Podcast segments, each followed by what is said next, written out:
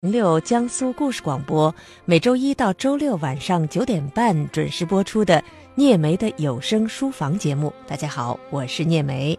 在这样一个下着雨的冬日夜晚，希望有声书房里的灯光能够温暖你的心灵。每当这样的夜晚，冬天的夜晚，并且是一个下雨的冬天的夜晚，你会想做什么？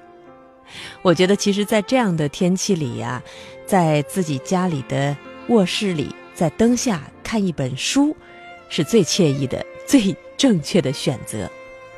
不过，现在也有很多人，即便是在这样特别适合看书的夜晚啊，也不会去看书。信息时代、网络时代，这个资讯实在是太丰富了，以至于人们对于看完一本厚厚的书啊，有了畏惧感。最近呢，有一项调查说，这个很多文学经典啊读不下去，包括像《红楼梦》这样的书读不下去，而且在好几个不同的调查当中啊，《红楼梦》都是频频被点名是读不下去的一本书。我不知道收音机前的您会不会有这样的感觉。不过在另一方面呢，也有一些人不但特别喜欢《红楼梦》，而且啊一读再读，还要。考证其中的各种各样的谜团，所以这也就诞生了所谓的红学。那么在今天这样一个下雨的冬日夜晚，在这样一个特别适合读书的读大部头书的夜晚啊，我们在今天的一日一书环节呢，就会重点来和大家分享到一本新书。这本新书的名字叫《考证曹雪芹》。你千万别听了这个名字就以为这是一本有点枯燥的学术专著，还真不是。这本书还挺有意思的，我觉得像探案集一样的有意思。因为《红楼梦》里面的确是有很多的谜，包括曹雪芹本人身上也有很多谜，所以在今天晚上我就要和大家来分享这本书。收音机前的您可以通过两种方式来和我们的节目进行互动，推荐您所喜欢的好书新书。一个是通过新浪微博幺二零六聂梅，还有呢就是通过我的微信公众号聂梅的有声书房。那么收听我们的节目，除了通过广播以外呢，还可以通过江苏广播网三 w 点 vojs 点 cn。好，我们首先进入今天的新鲜上架。新书出版，作品发布。作家动态，畅销书榜，尽在新鲜上架。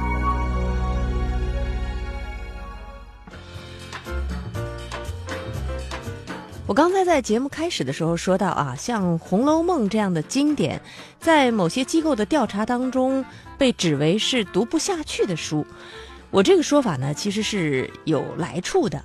因为在最近的新浪网所进行的一项名为“读书百问”的调查当中，网友呢就纷纷对文学经典《红楼梦》发出了“想说爱你不容易”的这样的感慨。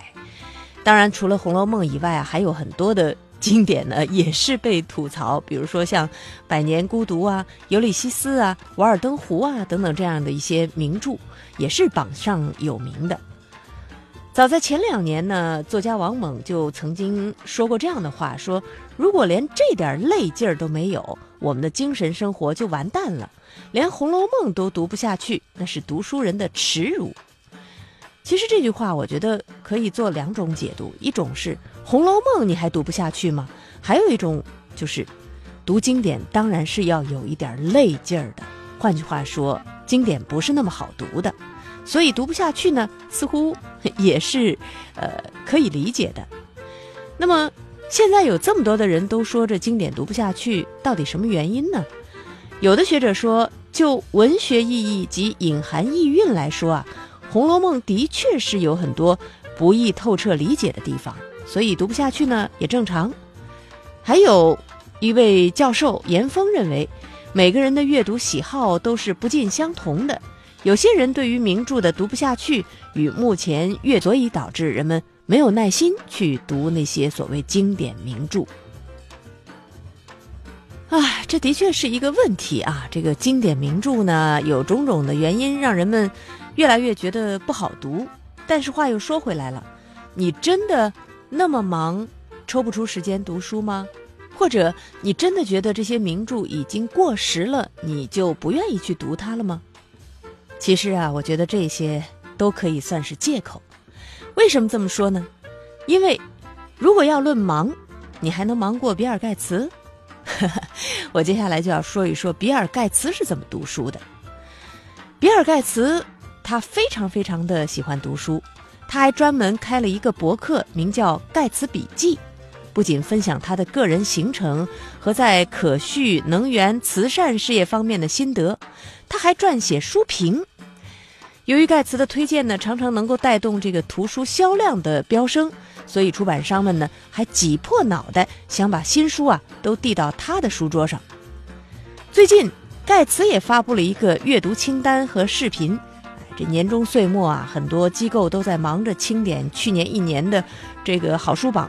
盖茨自己他也发布了一个啊，二零一五年最喜欢的书的书单。那么在这份书单上呢，包括了托马斯的《尼克松：一个分裂的人》。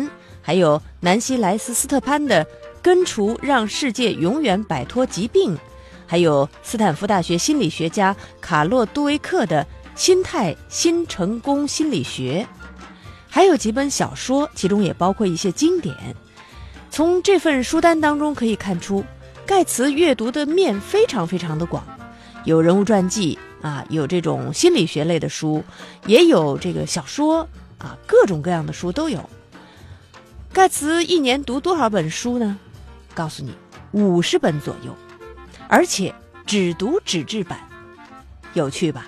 这样一个 IT 业的大佬，他读书只读纸质版的书。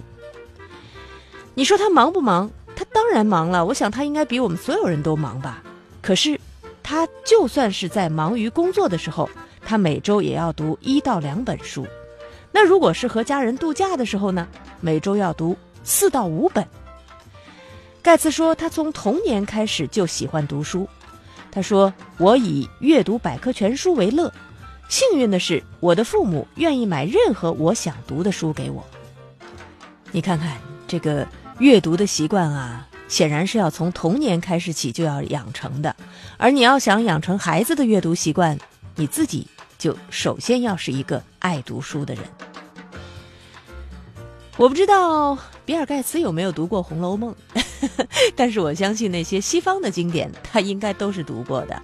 不说全部，至少读的量应该不会少。新书他也读。那接下来我要给您介绍的就是一本新书。当然了，这不是推荐给盖茨的，而是推荐给我们有声书房的听众的。这本书呢，是我非常欣赏的一位作家梁鸿的新作。提到梁鸿。经常听我们节目的朋友啊，应该记得我们在以往的新书快读节目当中呢，曾经介绍过梁鸿的两部非虚构作品《中国在梁庄》和《出梁庄记》。那最近呢，梁鸿又推出了他的新作《神圣家族》，这一部啊不是非虚构作品了，而是一本小说，或者呢，可以把它叫做是将虚构与非虚构所结合起来的一种全新的文体。梁鸿在《神圣家族》这本书当中，用十二个故事书写身处吴镇这一县域里的生命群体的命运。什么叫县域啊？县就是县城的县，域就是领域的域，理解了吧？那么他们呢，是中国当代社会生活中一个非常重要的群体。十二篇相对独立而又有着内在联系的篇章。以在地的烟火气息和丰盈的诗性话语讲述吴镇的故事，人物命运盘根错节，相互链接，一气呵成。吴镇作为一个县城，它处于剧烈变化的城乡大环境之下，从公共管理、社会结构、文化继承上都发生了剧烈的变化。梁鸿把它提取和抽离出来，以此为标本。观察中国县镇的生存样态和人文景观，在那里发现了以梁庄和吴镇为代表的中国乡村以外的另一种充满了悖论、矛盾和复杂意蕴的现代性发展逻辑和幻象。去年呢，我们在新书快读节目当中曾经读过一部短篇小说《在县城》，写的也是发生在一个县城里的故事。说实话，中国的这个县城啊，是挺有意思的一个存在。它不同于几千年来具有稳定形态的乡土乡村，也不同于北上广这样的大城市，它甚至连城市都算不上。可是现在有那么多那么多的人，所谓的非农业人口，但他又不是城市人口，就生活在这样的土地上，所以很多作家都把自己的目光呢，对准了这样的一群人。那梁鸿的文笔，我觉得是相当值得推崇的，他讲故事的能力很强，而以往我们是在非虚构的作品当中看到他这样的讲故事的能力，我相信。在小说当中，啊，姑且还是把这本书称为小说吧。他的这种能力会得到更充分的发挥，所以非常期待这一本《神圣家族》。有声书房，用耳朵触摸文字，用心灵感受书香。您正在收听的是 FM 九十一点四江苏文艺台聂梅的。有声书房。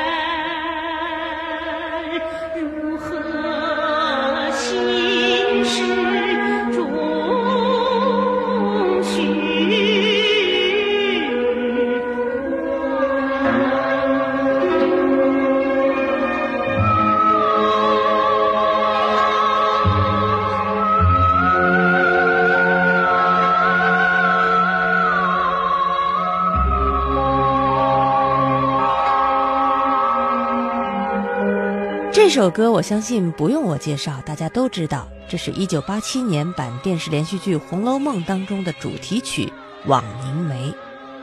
刚才啊，我说到这个，现在有很多人呐，读不下去这个《红楼梦》，可是呢，有的人不仅是一而再、再而三的重读《红楼梦》，而且还要对《红楼梦》的各种谜团、掘地三尺的进行考证。这个红学啊。可能是自《红楼梦》成为经典以来，多少年来，都是一门很兴旺的学问。现在还还不断的有这个红学方面的这个新书出来。我今天要给大家介绍的就是一本新出版的红学方面的作品，叫做《考证曹雪芹》。这本书啊，其实并不像它的名字这样让人看起来像是一本晦涩深奥的学术专著。而是挺像一本这个红楼版的探秘类图书的，读起来呢不仅非常有趣，而且常常让你发现有些这个论断啊是相当令人惊讶的。这本书在人们面前呢是展现出了一个异样的曹雪芹，使人们对他的遗著《石头记》的理解呢更加深刻。用现在人的话说，就是可以满足你我的一颗八卦的心。哈哈。包括一些学术界留下来的所谓的死结或者说悬案啊，比如说曹雪芹的生日啊，曹雪芹去世的日子啊，曹雪芹到底是谁的儿子啊，等等等等。这个考证曹雪芹这本书啊，也都做出了自己的结论。作者认为啊，曹雪芹创作《石头记》，其目的是为一位行止见识皆出于我之上的女子来作传。而在为这位女子作传的同时，曹雪芹也为自己做了传，包括她的生平、她的家庭。当然，这样的说法其实我觉得也并不鲜见啊，在以往的一些红学作品当中，我们也可以看到这样的推论。但是呢，这本书里面还是有他的新意的。我们接下来的一日一书环节，就要为大家来读上这么一段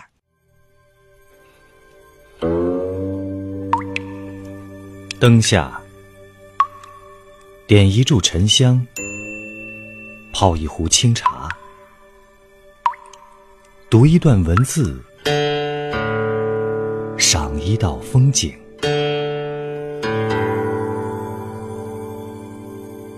一日一书。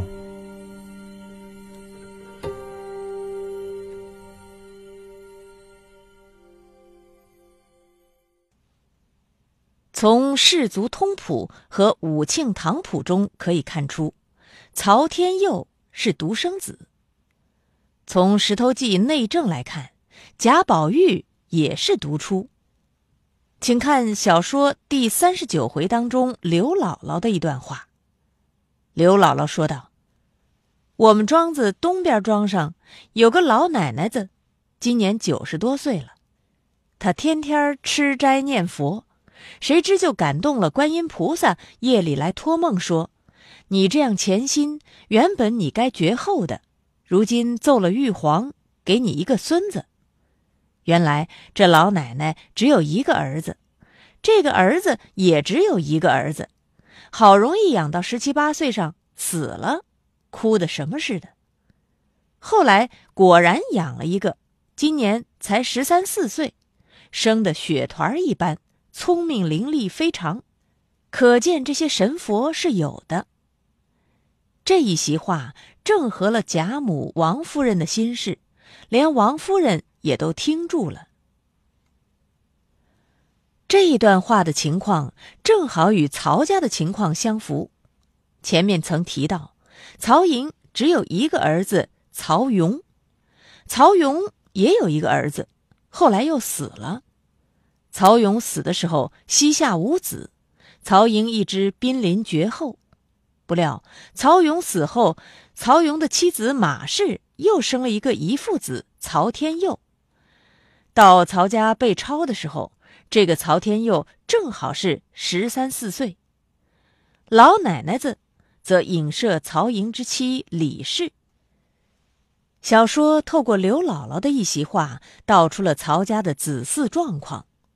这正是作者透过贾雨村言，也就是村姥姥的话，道出了自己家庭的一段历史，同时又一次向读者透露消息，那就是抄家之前，作者年为十三四岁。我们再看《石头记》中下面这段话，这段话十分奇怪，是通过宝玉向黛玉诉委屈说出的。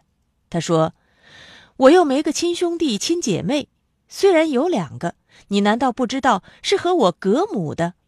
我也和你一样是独出，只怕同我的心一样。谁知我白操了这个心，弄得有冤无处诉。凡是看过《石头记》的人，谁都知道宝玉不是独出，死去的哥哥贾珠不算，贵妃娘娘元春是宝玉同母所生的嫡亲姐姐。《石头记》当中有一种特殊的现象，那就是凡物谬之处，必隐写着真情。上面这段隐写着什么样的真情呢？这段话正是作者通过宝玉之口道出了自己的身世。作者曹雪芹是独出，正像曹天佑是独出一样，因而在这一点上，曹天佑再一次与曹雪芹。巧合了，给心灵多一点养分。文艺九一四，新的声音。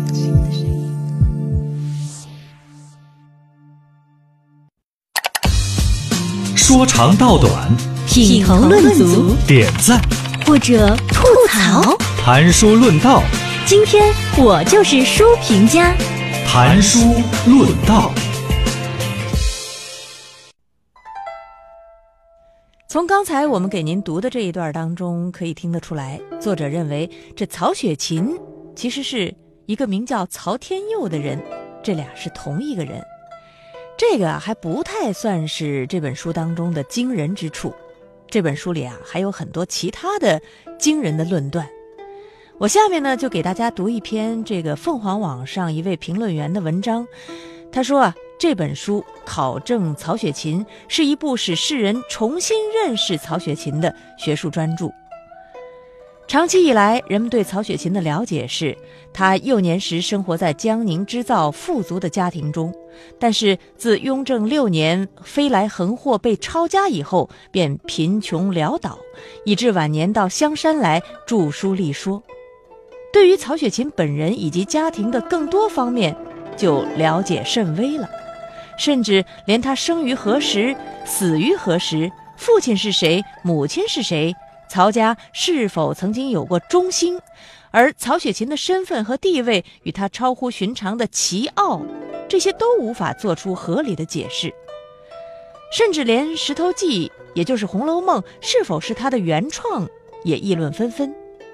对于上述种种问题，学术界或者争论不休，没有结论；或者避开难点，不予涉及。然而，子君霍国龄所著的《考证曹雪芹》共收入十四篇论文，包括《曹雪芹生辰考证》、对曹雪芹卒年卒日的考证、论曹雪芹对《石头记》的著作权、曹雪芹与清皇族、曹雪芹被封侯爵考、曹家的中兴与曹雪芹、曹雪芹的祖父曹寅与父亲曹荣。曹寅娶妻李氏及曹荣的生年，曹雪芹的母亲马氏是康熙的公主等等。我们从这些目录当中就可以看出，《考证曹雪芹》这本书呢是单刀直入学界从来没有涉及过的一些论题，而这些问题如果论述成功，那就会颠覆人们对于曹雪芹的认识。原来这曹雪芹。并非人们所了解的仅仅是包衣的后代啊，这个包衣就是指清皇族的奴仆，他的出身远比人们想象的要高贵的多。他的母亲是谁呀？是康熙的一位公主，也就是说，他的外公是中国历史上杰出的康熙大帝。曹家在雍正六年被抄没，这个当然没有问题，但是不久之后就开始了中兴。这就不仅仅是由于雪芹的母亲是康熙的公主了，而是有一件更加令世人目瞪口呆的大事，那就是说，由于曹家有一个女儿做了雍正的皇贵妃皇后，她的家人呢就顺理成章的也受到了推恩。正是在这种背景之下，因为曹雪芹是宠后的兄长，于是便被封为侯爵。啊，这些推论可真是令人目瞪口呆。他是怎么推论出来的？我想大家还是要到书里边去找答案。当然，我们现在没有办法说这个推论就是正确的。对《红楼梦》的解读或者说是探秘，从来都没有停止过啊。这结论呢，也越来越花样繁多，甚至令人目瞪口呆。但是，很多人可能会问啊，这样的一本书，它是怎么写出来的？还？这还别说，这两位作者的考证的方法啊，还是有一定道理的，因为他们是把自己全部的精力呀，并没有都用在钻研故纸堆上，而是更加侧重于如何正确的理解曹雪芹在《石头记》开篇的时候向读者所做的交代。该书隐有真事，啊，也就是真事隐，就是这个意思，而又存在假语，假语指的是贾雨村。那接着呢，又用《风月宝鉴》来比喻这本书，向读者说明，这书正面是小说，背面是历史。所以呢，读者可以在脂砚斋的指引之下，通过正面小说探索背面的隐史。因此啊，从考证曹雪芹这本书当中，读者除了能够重新认识曹雪芹以外，也会在研究方法和思想方法上得到启示。且不论他的结论是否正确，但是这不能不说是一条新的思路。到这儿呢，聂梅的有声书房又到了关灯的时候了。那也希望我们今天给您推荐的这本书能够引导您进入《红楼梦》的世界。结束我们今天的节目，稍后欢迎大家继续收听江苏故事广播和江苏文艺台其他的精彩节目。我是聂梅，明天再见。